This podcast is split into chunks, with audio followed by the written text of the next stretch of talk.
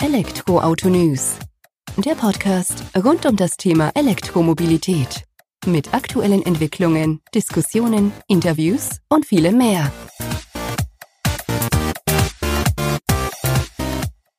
Ich bin Sebastian und ich freue mich, dass du auch bei der Folge 5 unseres Elektroauto-News.net Podcasts wieder mit am Start bist. Diese Woche unterhalten wir uns mit Merlin Auboter von Microlino.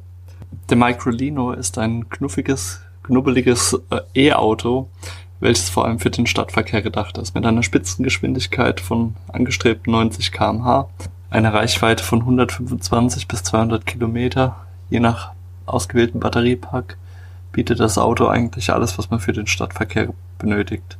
Zudem kommt es mit einem relativ günstigen Einstiegspreis von rund 12.000 Euro daher, der unter anderem dadurch zu erreichen ist, dass das Fahrzeug im Direktvertrieb vertrieben wird. Man verfolgt bei Microlino einen Tesla Light-Ansatz, wie uns Merlin im Interview verrät, und spart so nicht nur Kosten im Vertrieb ein, sondern gibt diese auch direkt an den Kunden weiter. Nichtsdestotrotz kann sich der Kunde über die Webseite von Microlino über das Fahrzeug informieren, bekommt dort dementsprechend Informationen an die Hand und wird auch in einem späteren oder zu einem späteren Zeitpunkt in Microlino bei Shop in Shop vorfinden, als auch in selbstständigen Stores, die in den Innenstädten vorzufinden sein sollen. Was Microlino noch so alles geplant hat, das äh, hört ihr euch am besten selbst im Interview mit Mia und Merlin an.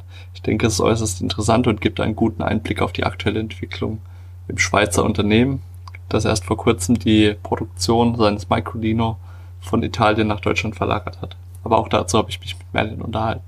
Und nun geht's los mit dem Interview. Viel Spaß. Hi Merlin, erstmal vielen Dank fürs Interview. Kein Problem. Wir zusammenführen. Und äh, wenn du magst, kannst du ja dich, euer Unternehmen Microlino oder Micro Mobility ist es ja, glaube ich, wie es richtig heißt, mhm. und das Projekt Microlino mal kurz in ein, zwei Sätzen vorstellen. Einfach, dass wir ein bisschen Überblick darüber bekommen, falls noch niemand davon gehört hat. Gut, ja, also äh, erstmals, ich bin der Merlin und Merlin Auboter äh, mit Nachnamen. Ähm, ich bin äh, CMO, also Chief of Marketing bei der Macrolino AG. Und äh, was wir machen ist, wir machen eigentlich ein äh, kompaktes Elektroauto, ähm, das eine Mischung zwischen einem Motorrad und einem Auto ist. Ähm, der erinnert optisch so ein bisschen an die Kabinenrolle aus den 50er Jahren, mit so ein bisschen einem äh, modernen Touch natürlich. Und äh, ja, das Coole daran ist eigentlich, das äh, ist die Fronttüre. Und zwar, ähm, man steigt vorne ein, nicht äh, auf der Seite wie bei vielen Fahrzeugen sonst. Und das ermöglicht einem eigentlich den äh, Macrino quer zu parken. Also du kannst eigentlich gerade in den Parkplatz reinfahren und dann direkt auf den Gehsteig aussteigen. Ja, das ist natürlich wunderbar, das muss ich sagen. Ich meine, das habe ich schon mit anderen E-Autos hier gesehen bei uns in Heidelberg. Da sind Par Parkplätze auch immer eher rar. Und da stehen die Smarts dann auch einfach nur quer drin, aber da ist das äh, Aussteigen dann natürlich eher das Problem. Das habt ihr ja dann wunderbar schon mal gelöst. Genau. Ja, also einerseits das, das, das Aussteigen, ähm, plus natürlich bei den Smarts war es immer so ein bisschen äh, ein Graubereich von der Länge her. Jetzt vor allem neu mit, den, mit dem neuen Smart, der jetzt dann noch ein bisschen länger geworden ist, ist es jetzt eigentlich offiziell nicht mehr möglich, ähm, was schade ist. Und mit dem Microlino hast du halt eine Länge von 2,4 Metern, das ist alles eigentlich alles im grünen Bereich. Ach, das dann tatsächlich auch gesetzlich freigegeben oder erlaubt sozusagen, keine Grauzone? Ja, also ich sage jetzt mal, in Deutschland einfacher als in der Schweiz. Ähm, okay. In der Schweiz haben wir eben noch eine Unterteilung mit unterschiedlichen ähm, Parkfeldern, also ähm, bezahlt, äh, nicht bezahlt. Aber auch da in der Schweiz ist es eigentlich möglich. Also ähm, ja, auf einem normalen Parkplatz bringen wir eigentlich vom Platz her drei Micro Microlinos drauf. Also das ist, ähm, sag ich mal, eine, eine, eine Ansage. Definitiv ist das eine Ansage, da hast du recht. Aber sehr schön. Also Platz wird auch noch gespart dazu, dass er Emissionen einspart. Wunderbar. Genau, richtig. Ja, ähm, jetzt hatte ich gelesen, ihr seid damals so 2015, 2016 bei der Nürnberger Spielwarenmesse eigentlich gestartet. Mit mhm. dem ersten Microlino, mit dem äh, Prototypen, den ihr aus China habt einfahren lassen mhm. oder einschiffen lassen sozusagen. Und jetzt seid ihr mittlerweile so im November 2018 habe ich gelesen, um die 10.000 Reservierungen, die es schon gibt für euer erstes Fahrzeug, ohne dass jemals jemand mitgefahren ist, zumindest jetzt so auf offiziellen Kanälen, die äh, potenziellen Kunden. Magst du da mhm. mal ein bisschen was über den Weg erzählen? Einfach so einen kurzen Abriss, dass wir mal sehen, wie sich das entwickelt hat, weil es ja schon mhm. eine Ansage in der kurzen Zeit. Definitiv, ja, es hört sich alles immer so, wenn man die Artikel liest, immer so rosig an. Ähm, es definitiv. ist aber nicht so einfach natürlich. Also wir haben wirklich äh, einen langer Weg hinter uns mittlerweile. Ähm, gestartet, ähm, ich sage jetzt mal ganz, ganz am Anfang hat eigentlich, ähm, als wir mal so eine Statistik gesehen haben ähm, von der Schweiz, wie viele Leute im Schnitt, ähm, was die Besetzung im Schnitt äh, eines Autos ist, also Besetzung Personen. Und das ist okay. Eine Distanz von 35 Kilo, äh, Kilometer. Und da war uns irgendwie, ging, fiel uns das wie Schuppen vor Augen, dass es eigentlich ja krass ist, dass heutzutage die Autos komplett zu groß sind für, für, für ähm, den Durchschnitt sozusagen. Und das ist so ein bisschen der Hintergrund. Ähm, da haben wir uns aber eigentlich noch nicht groß was überlegt, äh, was wir selber machen könnten, weil wir kommen ja eigentlich aus einem anderen Bereich. Wir kommen von den äh, Tretrollern. Und gestartet mit der Macarena hat es dann eigentlich so, dass wir eigentlich äh, im Fernsehen haben wir eine Dokumentation gesehen von einem Typ, der eine, einen alten Kabinenroller, eine Isetta, elektrifiziert hat.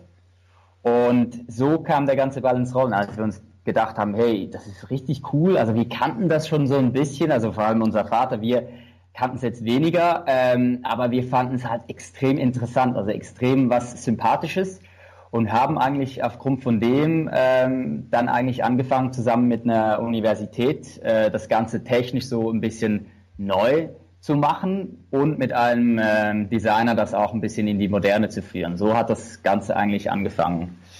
Ähm, wie gesagt, wir kommen überhaupt nicht aus dem Automobilbereich. Deswegen haben wir da natürlich auch ein paar Sachen gemacht, die, sage ich jetzt mal, für, für viele eher ein No-Go war. Also wir haben dann äh, nach dem Abschluss der drei Bachelorarbeiten haben wir direkt wollten wir einen Prototyp bauen und ähm, haben das dann äh, in China gemacht, haben äh, zwei Prototypen gebaut. Normalerweise hätte man zuerst da so ein Clay-Modell gemacht und so und zuerst geschaut, ja, wie muss jetzt das genau sein? Wir sagten, hey, wir wollen einen Prototyp, mal zu zeigen, was unsere Vision ist ähm, und das mal den Leuten vorstellen. Und eigentlich bis zu dem Zeitpunkt war es immer so ein bisschen ähm, ein PR-Gag. Sprich, ein PR-Gag für Micro, so ein bisschen die, ja, die Rollerfirma, die macht jetzt auch ein Auto. Ähm, ich meine, das schreit einfach nach, äh, nach einer Story. Klar. Und richtig, richtig ernst wurde es dann erst, als ähm, wir eigentlich ähm, in Genf 2016 das erste Mal das Fahrzeug vorgestellt haben. Klar, eben Nürnberg war noch vorher, die Spielwarenmesse. Da kann ich nachher noch eine Anekdote dazu erzählen, ja. die auch äh, recht witzig ist. Auf jeden Fall ähm, 2016 äh, in Genf hatten wir eigentlich aus Jux, eben weil es nach wie vor noch ein PR-Gag war, äh, eine Reservationsliste ähm, aufgeschaltet, auf, also online, und haben gesagt, so, wenn wir 500 Reservationen erreichen, dann bauen wir das Teil auch. Und äh, die war dann innerhalb von drei bis vier Tagen war die voll. Und da war uns ein bisschen klar, wow, okay, das muss das wirklich in, genau, das muss in die nächste Stufe gehen. Und ähm, genau, das ist so kurz zusammengefasst äh, eigentlich äh, die Geschichte jetzt so vom Anfang. Wir haben dann nach einem Partner gesucht, der das Ganze eigentlich so ein bisschen in die Serie bringen kann, weil wir wirklich nicht äh, aus dem technischen Bereich kommen. Wir sind stark im Marketing, im, im Verkauf und haben dann sind dann eigentlich auf äh, eine Firma gestoßen aus Italien, äh, und zwar Tazzari. Und die haben dann zusammen mit das Projekt äh, und zum Serienauto äh, gebracht. Ähm, ich weiß jetzt nicht, äh, ja, ob ich jetzt da noch weiter drauf eingehen soll, weil sonst. Ja, also ich denke, das ist ja jetzt erstmal ganz gut so für einen groben Überblick, dass wir es einfach. Ähm, genau, weil sonst, weil, weil, sonst, genau, weil sonst, äh, sonst ja, höre ich nicht ich mehr. Ich höre dir auch gerne zu. Also ist ja interessant dann die Darkgänge und so und gerade das mit der Spielwarenmesse. Ich kann mir vorstellen, auf was du abzielst, aber das hören wir uns gleich gerne nochmal an die Anekdote.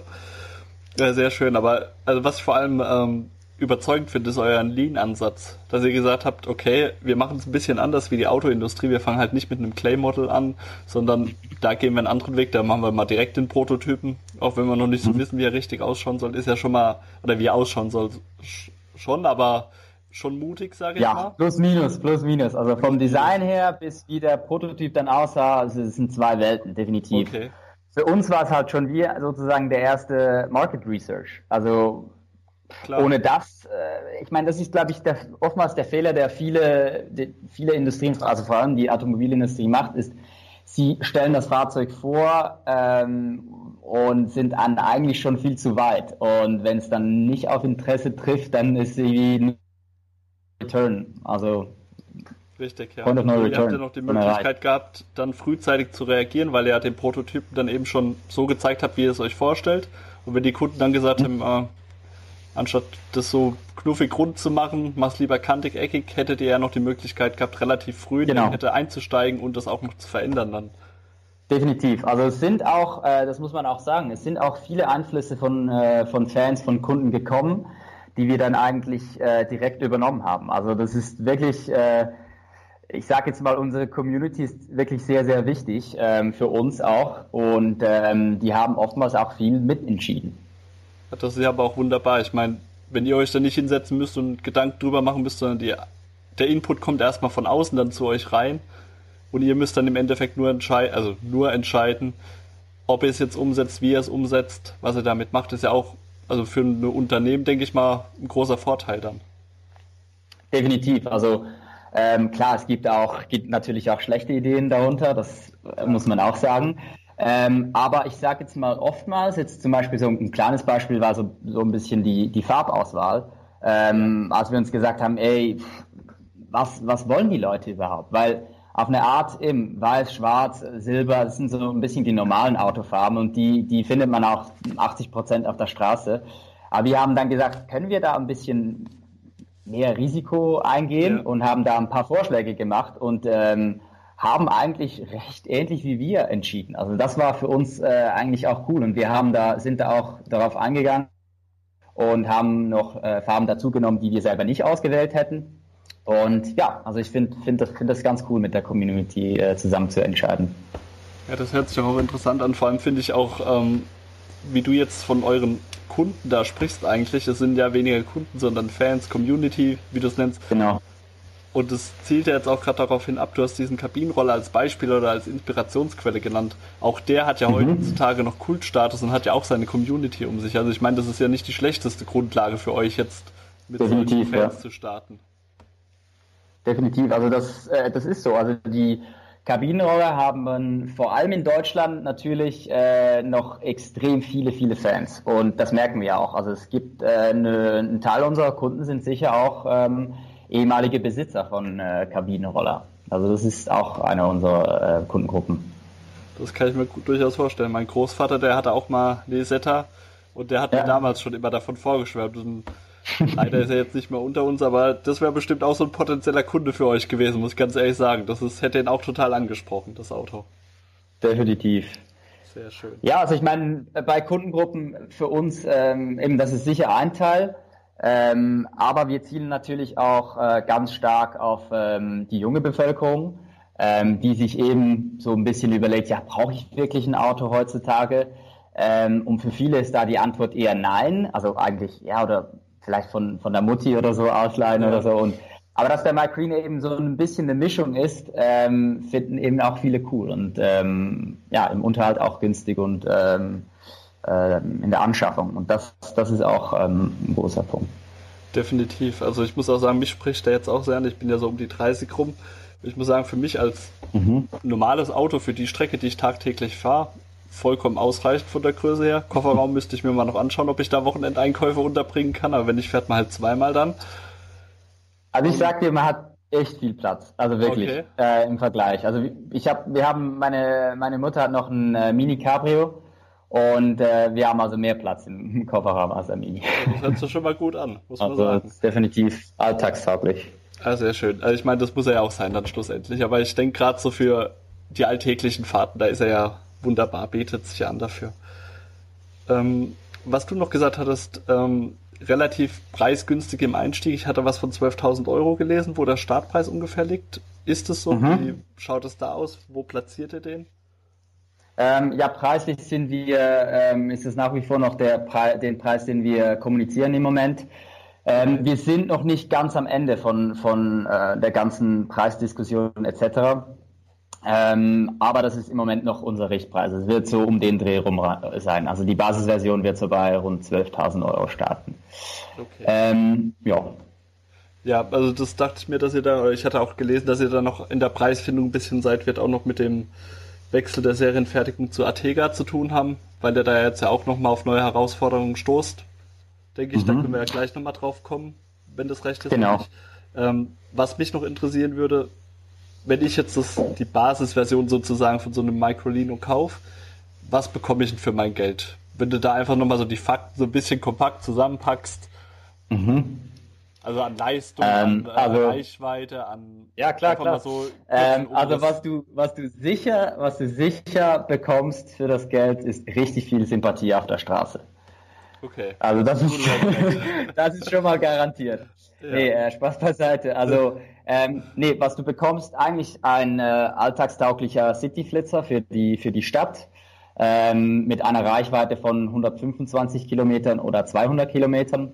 Okay. Ähm, ist ein Zweiplätzer und äh, wie gesagt, ähm, eigentlich der Parkplatzkiller schlechthin. Also du findest wirklich überall, ähm, kannst du irgendwo noch äh, dich dazwischen quetschen. Also es ist wirklich, ähm, genau.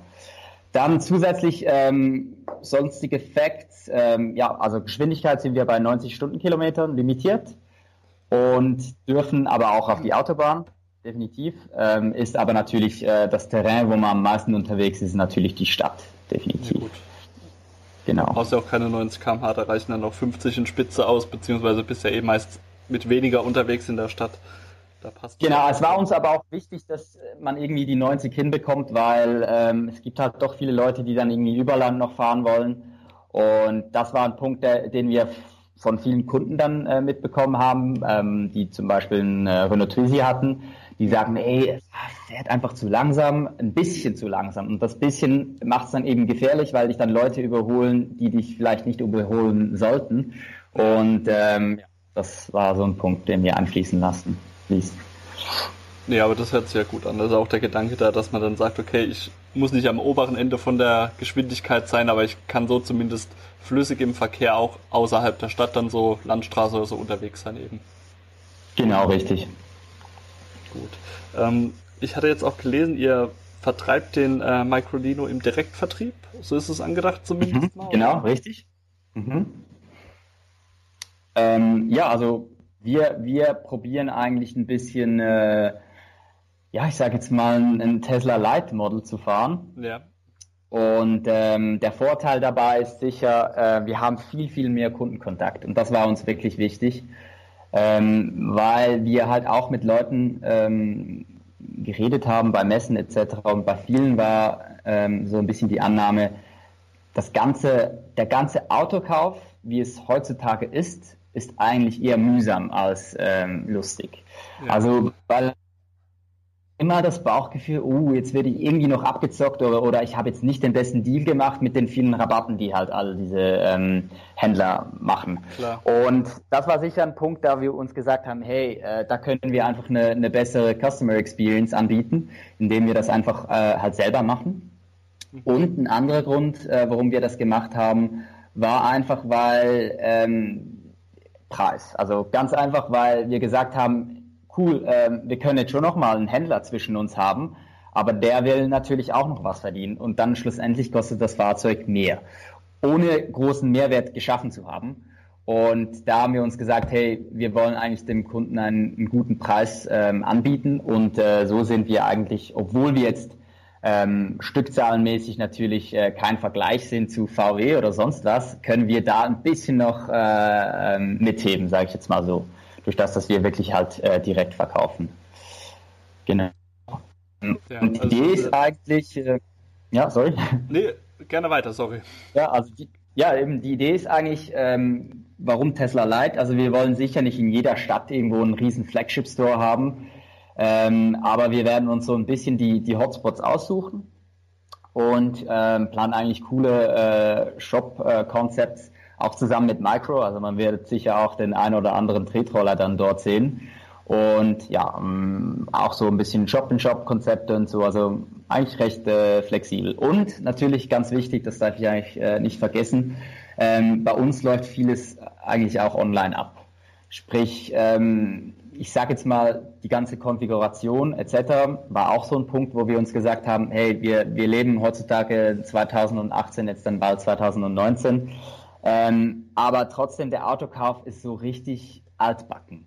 Ähm, das heißt, wenn man so ein, schon selber mal so einen Konfigurator ähm, ausprobiert hat von, von einem, ähm, einem Autohersteller, merkt man, dass, dass es einfach nicht wirklich viel Spaß macht. Und äh, da haben wir uns eigentlich äh, so ein bisschen zu Herzen genommen, dass wir gesagt haben, hey, lass uns dann den ganzen Autokauf auch online irgendwie spaßig zu machen und reali realisierbar zu machen.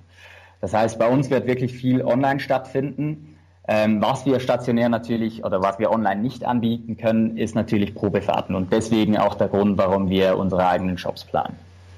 Okay, ja, das hört sich echt mal sehr gut an. Also gerade der Ansatz, ähm, das selber machen, dass ihr näher am Kunden dran seid, dass ihr transparenter zum Kunden seid und vor allem diese Rabattschlacht, weil das ist für mich wir mussten auch wieder ein Auto kaufen. Vor zwei Jahren war es knapp, da bist du erst mal reingekommen und dann siehst du Listenpreise und dann, ah ja, da können wir 40 Prozent machen, dann nochmal da 10 und dass wir da nicht noch mit mehr Geld rausgegangen sind, als wir reingekommen sind, war gerade alles. Ähm, das ist, äh, ja, ist, ja, da fühlt man sich als Kunde ein bisschen veräppelt, das stimmt schon. Von daher ja. finde ich das äußerst sympathisch, wenn ihr da einen anderen Weg geht. Ja, definitiv. Also ich sag, ich sag auch immer, dass das Unangenehmste ist, ähm, ein gutes Beispiel finde ich immer Black Friday. Ähm, wenn man sich nicht so gut auskennt, kauft man sich irgendwas, ähm, das war bei mir mal der Fall, äh, eine Woche vor Black Friday eine neue Jacke. Und dann bei Black Friday war sie irgendwie 60 Prozent heruntergesetzt. Und ich dachte mir so, wow, wie blöd bin ich eigentlich? Und ja. das ist halt so ein bisschen, da fühlt man sich scheiße und das Klar. Gefühl ist halt extrem negativ, oder? Und da hast du immer das Gefühl, oh nee, ich mache nicht den besten Deal etc. Und bei uns ist einfach so, ey, der Preis ist der Preis. Äh, wir, wir machen keine Schweinereien, keine Aktionen, nix. Das ist einfach der Preis, wie er ist. Wenn du es nicht haben willst, okay. Wenn du es haben willst, gut. That's what you get. Nee, aber das ist auch äußerst fair, dieser Ansatz. Ich muss sagen, das ist, also sollte man beibehalten, definitiv. Also jetzt nicht nur bei eurem Auto, sondern generell könnten sich da auch andere Unternehmen mal eine Scheibe davon abschneiden. Sorry. Äh, dass man einfach klar transparent mit dem Kunden umgeht, so wie man ja auch selbst behandelt werden will normalerweise. Weil, Definitiv. ich sag mal, jetzt kauft er das Auto bei euch, bei Nerke ist es auch ärgerlich 60 Prozent, wenn ich jetzt beim Auto auf einmal 20, 25 Prozent günstiger bin eine Woche später. Also ich würde das Auto nehmen, würde beim Händler mal direkt in den Shop reinfahren, glaube ich. Also ja. das geht gar nicht. Ja, das, das zur Verteidigung muss ich sagen, ähm, bei, bei vielen ist es halt historisch gewachsen. Also eben, ähm, wir kommen äh, von den Tretrollen bei Micro gibt es uns schon ein bisschen länger, also ähm, seit ähm, ein bisschen mehr als äh, 20 Jahren. Und da haben wir halt auch noch ein bisschen mehr so das Distributionsmodell. Ähm, und da ist man halt so gewachsen. Und ähm, bei uns, jetzt bei Microarena, war es eigentlich die Möglichkeit, wirklich auf einem weißen Papier anzufangen, wirklich, und zu sagen, hey, wie muss es heutzutage aussehen? Ähm, und das ist natürlich schon ein Riesenvorteil. Klar, also gerade, dass ihr euch da so ein bisschen austoben könnt und dann für euch selbst die Grenzen setzt oder nicht in ein enges Korsett dann eingeschnürt seid, dem ihr euch unterordnen müsst. Das sehe ich auch als Riesenvorteil. Ich bin auch gespannt auf euren Konfigurator. Ich muss jetzt ehrlich sagen, ist der schon online in der Version, wie du nee. gesagt hast? Nee, noch nicht. Ne? Nee, im, nee, im Moment haben wir immer noch eine, eine sag ich jetzt mal, eine bedürftige Webseite. Ähm, die neue Webseite, die kommt, die wird richtig, richtig gut. Ähm, also da verspreche ich, also verspreche ich wirklich nicht zu wenig äh, okay. und die müsste eigentlich im, äh, im nächsten Jahr, also Anfang nächstes Jahr ähm, online gehen. Da sind wir mal gespannt drauf. Also ich bin jetzt auch schon gespannt, wie dieser Konfigurator ausschaut, weil ich kenne die anderen natürlich, das probiert man immer ja. mal wieder aus, äh, was die denn so anbieten und im Endeffekt ist es eine schönere Checkliste, die, die man abhaken muss äh, mit zig Feldern, die dann nochmal erklären, was verbirgt sich dahinter, was ist denn da jetzt alles mit dabei. Von daher bin ich mal gespannt, wie ihr euren Konfigurator dann da eben auch Ja, also definitiv umsetzt. Extrem vereinfacht, ähm, was so Optionspakete etc. An, anbelangt. Also das ist ja oftmals sowas, dass äh, man hat gar keine Ahnung, was man da eigentlich kauft irgendwie oder was das überhaupt ist. Und da haben wir wirklich das äh, extrem vereinfacht und so ein bisschen auch spielerisch. Also dass man ein bisschen wirklich sich das Auto selber zusammenstellen kann, weil es soll ja schlussendlich auch was Persönliches sein. Und das ist auch so ein Punkt, ähm, wo ich selber, also wir selber ein persönliches Erlebnis hatten. Und zwar hatten wir uns ein, ähm, ähm, mussten wir, ein, kauften wir einen Bus, so ein ähm, von, von Peugeot, so ein Peugeot Traveler. Und gutes Auto, wirklich. Ähm, wir haben es uns dann auch online konfiguriert und wollten dann das Auto haben, so wie wir das konfiguriert haben. Und der Händler meinte dann, ja, das habe ich jetzt gerade nicht am Lager, aber ich hätte es ein bisschen anders. Ja, und klar. das ist halt ein bisschen schade. Klar kann man sich darauf einstellen, war auch ein Firmenwagen, aber irgendwie ist es ein Schade, weil du freust dich dann ja auf das, was du konfiguriert hast und nicht irgendwas anderes. Und das ist so ein bisschen das, was wir halt anbieten können. Nee, so wie du sagst, du gibst ja die Mühe, du beschäftigst dich mit, du erschaffst ja sozusagen dein Unikat, auch wenn es das Auto vielleicht dann trotzdem mal noch woanders gibt, aber es soll ja dein Auto sein. Du bezahlst ja auch eine Menge Geld dafür. Ähm, und dann sollte es ja eigentlich auch deinen Wünschen entsprechen. Von daher finde ich es ja auch schön, dass ihr dann genau das auch liefert, was ihr denn da versprecht, wo wir wieder bei der Transparenz sind, die ihr ja auch dann tatsächlich so komplett durchzieht dann. Definitiv, ja, das gehört wirklich dazu. Okay, das ist sehr schön. Auch dieser Tesla Light Ansatz mit den Stores oder Shop in Shop finde ich ganz gut, muss ich sagen. Das ist ja auch schön und man braucht es auch gar nicht immer so ein eigenes Auto. Gerade mit Tesla haben wir hier in Mannheim sind die in einem Engelhorn mit drin, in der untersten Etage. Ja. Haben sie einfach okay. nur zwei Modelle mit drin stehen, Supercharger und dann zwei äh, PCs. Ich meine, mehr brauchst gar nicht. Du willst das Auto sehen, du willst dich vielleicht mal reinsetzen. Wenn du dann noch einen einfachen Konfigurator neben dran stehen hast, vielleicht noch jemand, der dir ein bisschen was dazu erklären kann, wunderbar. Genau, definitiv, ja. Also das ist wirklich, ähm, denke ich, auch äh, die Zukunft des äh, Automobilverkaufs, definitiv. Auch, auch wenn es auch wenn's um Location geht. Also ich sag mal, im, äh, im Tesla Store hast du halt eher zentraler als ja. irgendwie die großen Autohäuser, wo irgendwo weg sind. Und ja, die Hürde, da wirklich hinzugehen, das machst du wirklich nur, wenn du jetzt ein Auto kaufen willst. Und sonst halt in der Innenstadt bist du irgendwie im Flanieren und so und siehst, ah, Tesla Store, ah, ich komm, ich schaue mir mal das Model 3 an oder so. Und das ist halt viel einfacher, oder? Und das macht halt schon einen riesen Unterschied. Sehr gut, sinkt die Einstiegshürde definitiv schon mal für potenzielle Kunden dann. Ihr habt es ja dann eh genau. noch mal besser. Anstatt ein Tesla 3 stehen dann halt drei Microlino auf dem Platz. Ne? genau, das macht es für uns noch einfacher, genau. Ja, nee, das ist echt schön. Also und äh, eure Autos sind ja jetzt auch nicht diejenigen, wo ich sage, okay, die willst du auch gar nicht in der Stadt sehen. Das sind ja auch, es ist ja ein Blickfang, auch wenn sowas im Store drin steht, jetzt nicht in einer ich sag mal, weißen Variante, sondern vielleicht diese blau-weiße Variante, die man da bei euch schon gesehen hat, einfach so ein bisschen mit mhm. Farbe dann. Das ist ja auch mhm. ein wunderbarer Blickfang für den Store selbst, ne? Genau, richtig. Nee, sehr schön. Ähm, sorry. Jetzt hatte ich mir noch aufgeschrieben, oder hatte es irgendwo mal aufgefasst, ähm, dass ihr auch noch an einer weiteren Version schon plant, oder die sei mal in Planung gewesen, welche man ohne Führerschein fahren kann. Ist es denn noch in der Planung? Kommt sowas? Machst du da ein paar Worte ja, drin, oder? Ähm, Im Moment können wir da dazu leider nicht viel sagen. Ich kann dir aber so weit äh, sagen, dass wir noch einiges ähm, in petto haben. Also wird sicher noch einiges kommen. Ähm, aber dazu später dann mehr. Also da okay. könnt ihr euch eigentlich überraschen lassen. Das äh, gibt noch coole, coole Sachen, die da kommen. Dann weißt du auf jeden Fall, Merlin, dass du zum zweiten Interview irgendwann mal antanzen darfst, ne? Definitiv, ja, das, da bin ich gerne dabei. das freut mich. Nee, sehr schön. Ähm, jetzt haben wir den Vertrieb so in Deutschland, Schweiz, Österreich dann eben angerissen, wo ihr dann selbst übernehmen wollt hauptsächlich. Wenn es jetzt ins Ausland geht, EU-Ausland, wollt ihr das Ganze mit einem Franchise-Konzept irgendwie abbilden, auch die Fertigung? Oder magst du dazu mal was, ein paar Worte auch noch verlieren?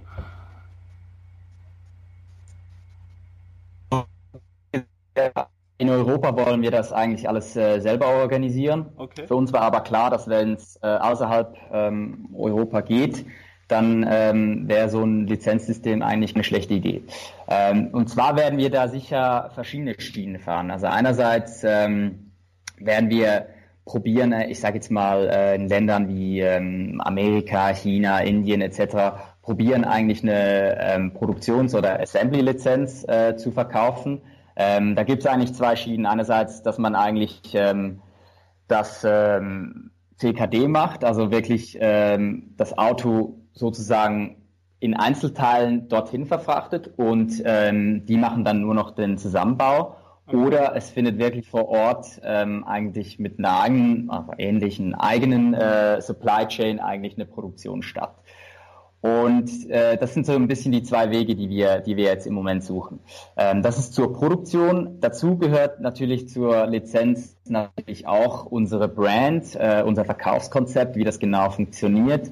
Ähm, und dasselbe gilt auch äh, für die Website. Also der Verkauf ähm, kann man dann auch über dieselbe Webseite sozusagen abwickeln. Also das ist wirklich so ein ähm, All-in-One-Paket, äh, Plug and Play. Also wirklich, da kann eigentlich jeder, ähm, der natürlich das nötige Kleingeld hat, ähm, ja. sich eigentlich eine, eine eigene ähm, Core-Brand haben. Aber dann auch unter äh, Microlino an sich gebrandet? Oh, ganz klar. Ja. Ne? Ganz klar, ja. also das ist äh, die Brand kommt mit. Also äh, habe ich vielleicht falsch ausgedrückt. Ähm, das ist eigentlich ein Muss. Es wird nicht so sein, dass man irgendwie einen Microlino sieht, der dann irgendwie anders gebrandet ist. Also das ist ein No-Go. Das ist unter der unter der gleichen Brand. Okay. Nee, weil das war jetzt nicht so ganz klar, deswegen habe ich gerade nochmal nachgehakt. Genau, ja. Sorry. Nee, kein Problem. Ist, denke ich, bloß wichtig. Nicht, dass man hier Microlino fährt und drüben ist es dann XYZ in China oder so. Wäre nicht so ja, in eurem Sinne. Definitiv, ja. Nee, schön. Also auch der Ansatz, dass ihr euch da schon ähm, europaweit sozusagen oder auch weltweit aufstellt und Gedanken drüber macht, ist ja auch, zeigt ja schon mal viel von eurer Vision, wo es dann hingehen soll schlussendlich. Ja, genau. Also es ist auch äh, wirklich ähm, extrem, wie viele Anfragen wir äh, bekommen von überall auf der Welt für Lizenz, Produktion etc. Ähm, und das Coole daran ist eigentlich, also wir wir, wir wollen das wirklich so ein bisschen, bisschen fördern auch, weil ich, ich sage jetzt mal, ich, ja, wir haben die offiziellen Zahlen noch nicht, wie viel das, das kosten sollte. Ähm, es ist natürlich dann auch länderabhängig. Ähm, aber ich sag mal, äh, ab einem einstelligen Millionenbetrag äh, fängt es eigentlich an. Also ist nicht äh, exorbitant eigentlich. Okay, also auch noch, ich sag mal, in Anführungsstrichen überschaubar dann für so einen Investor, wenn er sagt, Definitiv. will ernsthaft mit was einsteigen. Definitiv, ja, genau, das ist das Ziel. Es ist auch das Ziel, wir wollen nicht irgendwie komplett ähm, Cash-Out haben und äh, einfach mal richtig viel Kohle machen, sondern es geht mehr darum, dass es eigentlich äh, auch eine partnerschaftliche Beziehung ist.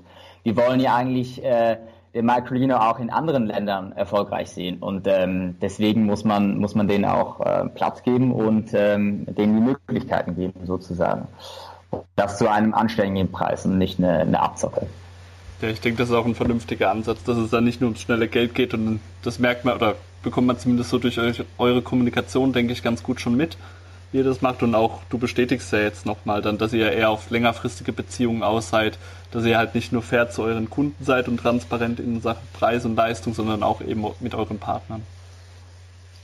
Definitiv, das ist ein Punkt. Ähm, ich meine, man muss natürlich auch sehen, wir sind äh, im Vergleich zu vielen anderen ähm, Startups im Automobilsektor haben wir halt noch den Vorteil, dass wir halt äh, eigentlich zu 100% selbstfinanziert sind. Ähm, während halt viele anderen, ähm, ich nehme es denen nicht übel, also ich meine, wir haben einfach das Glück, dass das so funktioniert, ähm, Investoren drin, die halt teilweise viel verlangen, ähm, die einen so ein bisschen zwingen, irgendwelche Facts oder Statements zu machen, die vielleicht nicht wirklich logisch oder nachvollziehbar sind. Und da sind wir halt flexibel. Das ist eine, eine Riesenstärke im Moment. Ja, definitiv. Also ich meine, gerade jetzt passt ja der Einstieg wunderbar, wenn du schon sagst, ihr seid äh, eigenfinanziert. Ihr seid ja auch von der Familie komplett mit drin, so wie du ja vorhin schon, bevor wir aufgenommen haben, gesagt hattest. Ähm, bei euch ist ja die komplette Familie mit dabei. Dein Vater, dein Bruder, deine Mutter ist mit drin, du hast einen Job. Magst du mal da noch kurz anreisen, wer was macht ungefähr, dass wir da einfach auch mal einen Überblick bekommen? Ja, also definitiv ist eigentlich wirklich ein klassisches Familienunternehmen, kann man so sagen. Ähm, sind alle involviert. Ähm, Im Moment ist es so, also mein Vater, ähm, der Wim, der hat ja 1996 hat der Micro gegründet und äh, ich und mein Bruder sind dann eigentlich immer so, natürlich ganz am Anfang waren wir so ein bisschen die Versuchskaninchen äh, der neuen Produkte und waren somit eigentlich schon seit wir sehr, sehr, sehr klein waren, eigentlich immer mit dabei. Und das ist sozusagen, sage ich jetzt mal, das Erfolgsrezept von unserem Vater. Also das hat er einfach mehr gemacht, dass er uns auch, als wir klein waren, immer einfach ernst genommen hat und unsere Meinung auch ähm, und, und, und die mit einbezogen hat. Und das hat eigentlich in uns so ein bisschen auch äh, der Unternehmergeist geweckt, sage ich jetzt mal so. Und ähm, ja, also das ist äh, sicher sehr spannend. Ähm, und im Moment sieht es so aus, dass ähm, ich und mein Bruder ähm, Oliver, wir machen eigentlich zusammen die, die Geschäftsleitung von. Und unser Vater ist natürlich auch noch immer, immer noch extrem mit dabei, ähm, vor allem strategisch und äh, bei den sehr wichtigen Entscheiden. Ähm, ich sage aber so, das simple Daily Business, äh, da hält er sich ähm, eigentlich äh, ziemlich äh, raus sozusagen. Unsere Mutter, die macht eigentlich extrem viel ähm, Finanzen. Also sie ist eigentlich der Big Big Boss von allen. Ja. Äh, sie schaut, dass am Ende des Jahres die Bücher aufgehen und ähm, ja, somit ist sie eigentlich der Big Boss. ja, so wie das in Familien eben ist, ne? Genau, richtig.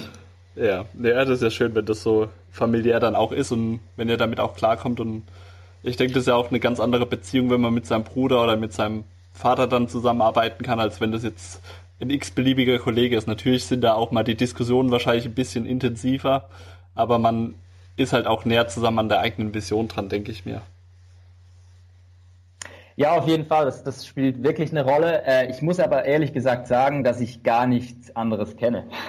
Also okay. wirklich, äh, ich bin so aufgewachsen und ähm, wir sind schon wirklich, wie gesagt, als wir klein waren, ähm, wurde am äh, während dem Abendessen wurde über das, über das Geschäft gesprochen. Und ähm, da kommt man halt schon, als man sehr, sehr klein ist, extrem viel mit und kann auch entscheiden oder mitdiskutieren. Und das macht halt extrem interessant.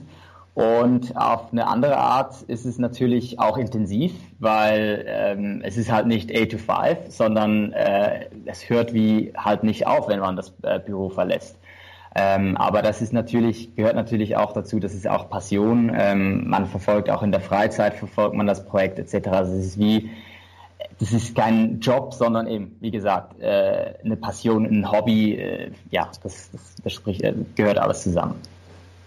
Ja, aber das ist ja schön, wenn man so einen Job gefunden hat oder so eine Passion und kann die zu seinem Job machen. Ich denke, das ist auch viel wert und das merkt man auch am Schluss endlich am Produkt dann, dass ihr da mit Leidenschaft einfach auch dahinter steht und dass es nicht nur eine Designskizze ist, die den Massenmarkt trifft und man verdient Geld mit, sondern ihr macht was, wo ihr mit eurem Herzen auch dafür einsteht. Ja, definitiv. Also ich finde es schön, wenn das, wenn das äh, anderen Leuten so, so gut auffällt, äh, aber das kann ich, ja, das könnte ich genauso unterschreiben. Definitiv. Das ist doch sehr schön. Jetzt seid ihr ja von Familie zu Familie, würde ich mal kommen. Und zwar, ähm, du hattest anfangs erwähnt, dass der Investor Tazaria ja mit drin war bei euch oder als mhm. Mit eingestiegen, sollte auch die Serienfertigung übernehmen. Hatte jetzt gelesen, der hat, wurde dann auch wahrscheinlich so wie ihr ein bisschen überrascht von dem Ansturm an Reservierungen auch, dass es dann doch zu viel Veränderung vielleicht für ihn war. Da wirst du ja gleich was sagen können. Und jetzt seid ihr zu Atega, einem deutschen Fertiger, genau. gewechselt, der ja auch eine eigene Produktionsstraße dafür aufbaut, Mitarbeiter einstellt und mit dem ihr jetzt zusammen in die Serienfertigung geht. Wenn du magst, kannst du mal ein paar Worte dazu verlieren. Genau, also ähm, es ist richtig. Also wir haben ähm, am Anfang äh, war da, waren wir da zusammen mit äh, Tazari und es war eigentlich äh, ein Joint Venture, also 50-50. Also wir haben 50 Prozent der Anteile ähm, an äh, Tazari übergeben und zusammen sozusagen die Entwicklung finanziert. Ähm, und ich sag, also ich meine, für uns war das der perfekte Partner eigentlich für, de, für den Beginn, äh, als es um die Entwicklung ging. Ähm, bei uns war aber dann schon auch ein bisschen klar, dann äh, je länger wir mit ihnen zusammengearbeitet haben, dass die Produktion, sage ich jetzt mal, nicht das Steckenpferd von, von Tazari ist. Also sie sind gut in der Entwicklung, aber Produktion selber von äh, den Stückzahlen, die wir dann eigentlich geplant haben, ähm, hat der natürlich klar war er dabei, aber wir wussten so ein bisschen, hm, ich, könnte könnte schwierig werden. Und ähm, ja, so sind wir eigentlich dann auch äh, zu Artega gestoßen und ähm, äh, haben jetzt eigentlich einen äh, neuen Partner gefunden. Also sprich, Tazari hat eigentlich die ähm, Produktionsrechte äh, an Artega verkauft und äh, somit ähm, sind sie unser neuer Partner für die ähm, für die Produktion. Und eben, also Artega ähm, kennen sicher einige ähm, von, von dem Sportwagen, von dem Artega äh, GT. Ähm, Artega gehört, äh, also der Besitzer von Artega, der, der Klaus Freers, ähm, ist aber auch Besitzer ähm, von Paragon und äh, Voltabox. Das sind äh, zwei börsenkotierte ähm, Automobilzulieferer. Also ähm, Paragon macht ähm, Sensoren ähm, und Kinematikteile etc. für die äh, Automobilindustrie und mit Voltabox ähm, spezialisieren sie sich äh, auf Batterien, also auf Batterielösungen für ähm, Gabelstapler, E-Bikes etc. Und das sind halt äh, für uns auch wieder eigentlich zwei spannende Partner, die extrem viele Synergien äh, ergeben können. Ähm, und ja, das war natürlich auch mitentscheidend äh, ein Grund, warum wir äh, dann uns entschieden haben, das mit äh, Artega zu verfolgen, oder die Produktion schlussendlich.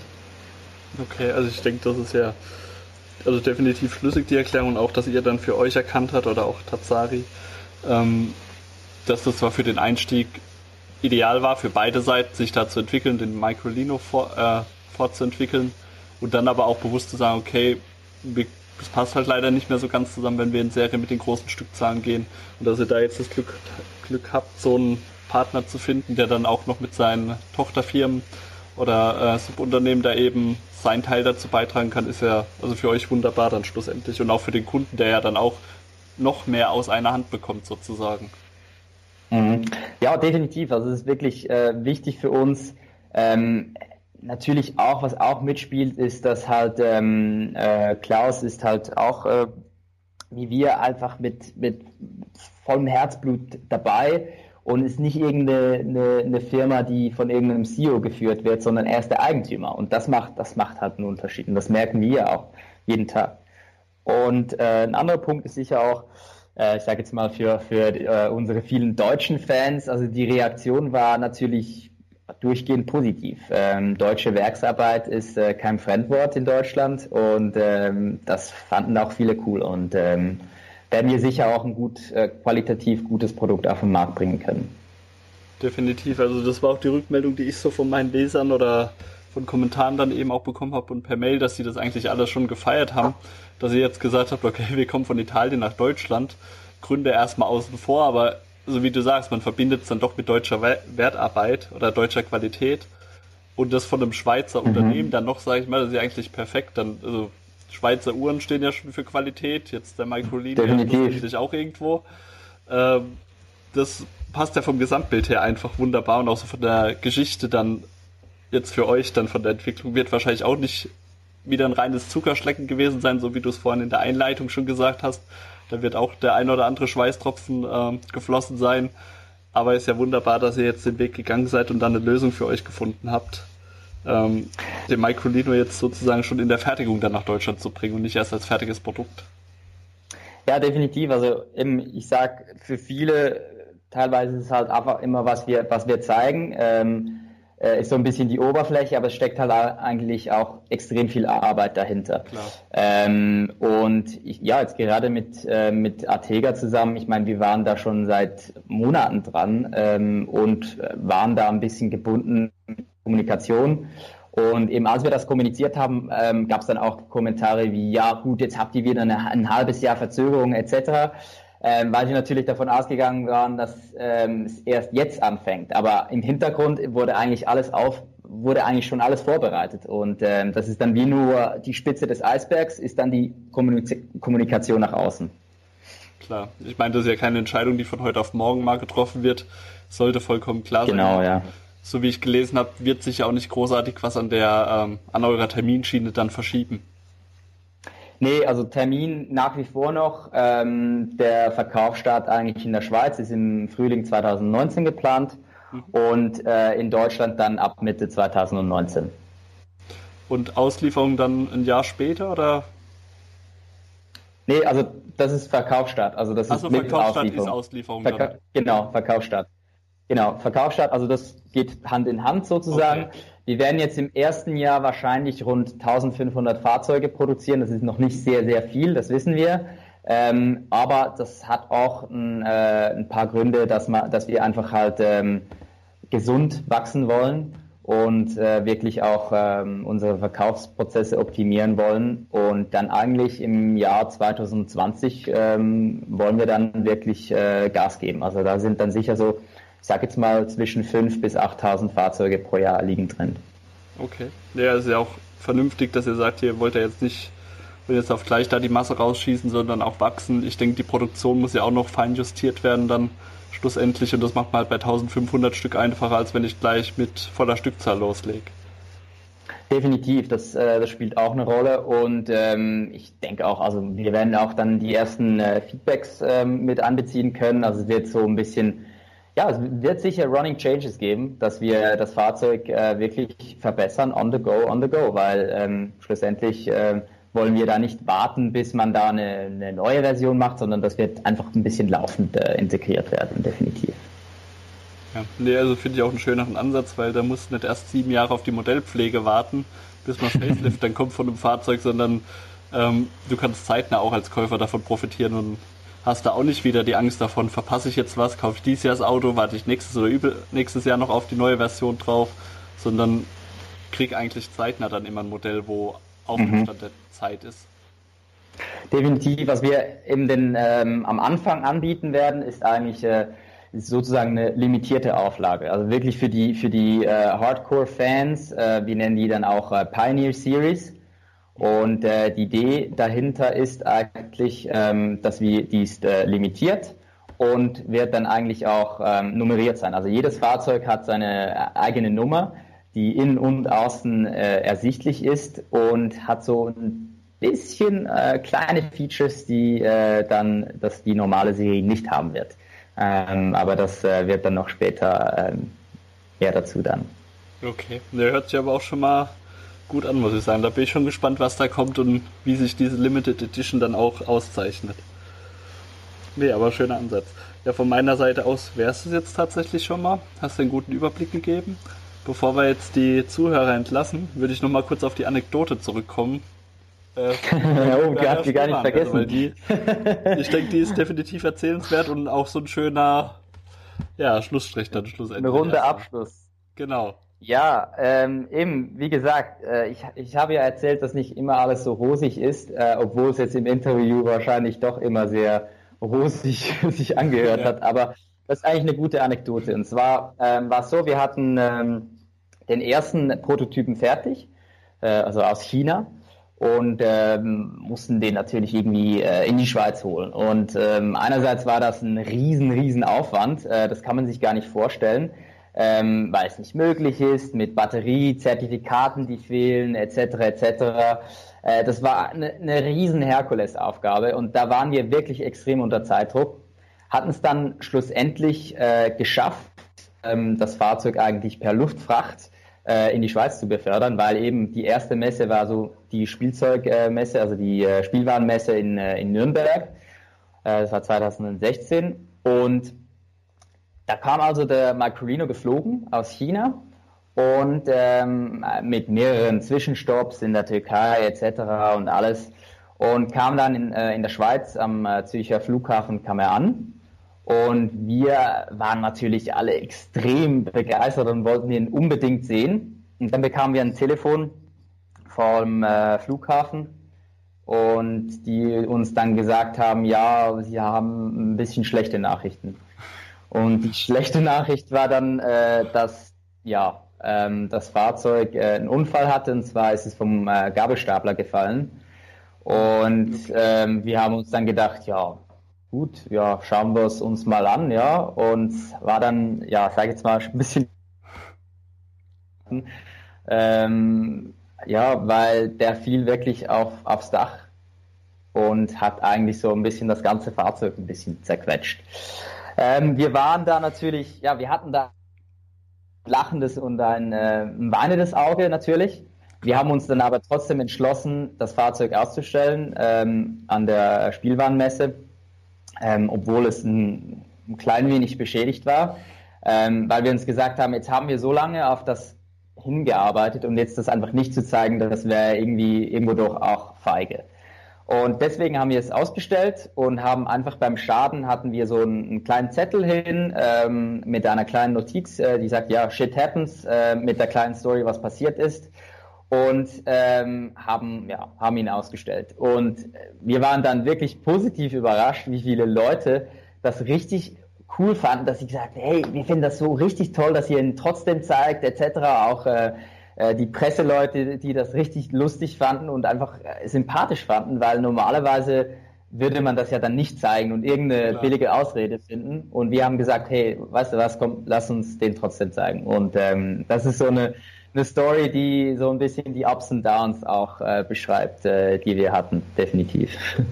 Definitiv, da hast du recht. Also ich musste echt schmunzeln, wo ich das erste Mal davon gelesen habe aber spiegelt für mich einfach auch das Bild jetzt wieder, wo ich von dir oder von eurem Unternehmen in dem Interview bekommen habe. Ihr seid einfach transparent, ihr seid klar, ihr geht auch offen mit Fehlern dann um, sozusagen, auch wenn ihr dafür jetzt nichts konntet.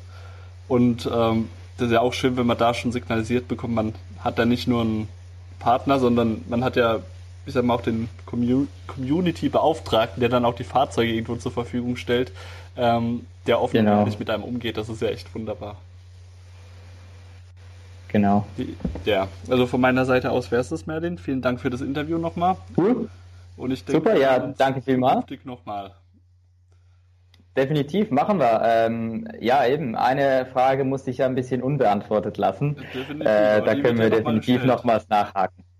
Da kannst du sicher sein, dass das die noch auf den Tisch kommt. das ist Dank. gut, super. Perfekt. Dann mach's gut. Danke vielmals, hat mich gefreut. Tschüss. Ja. Ciao.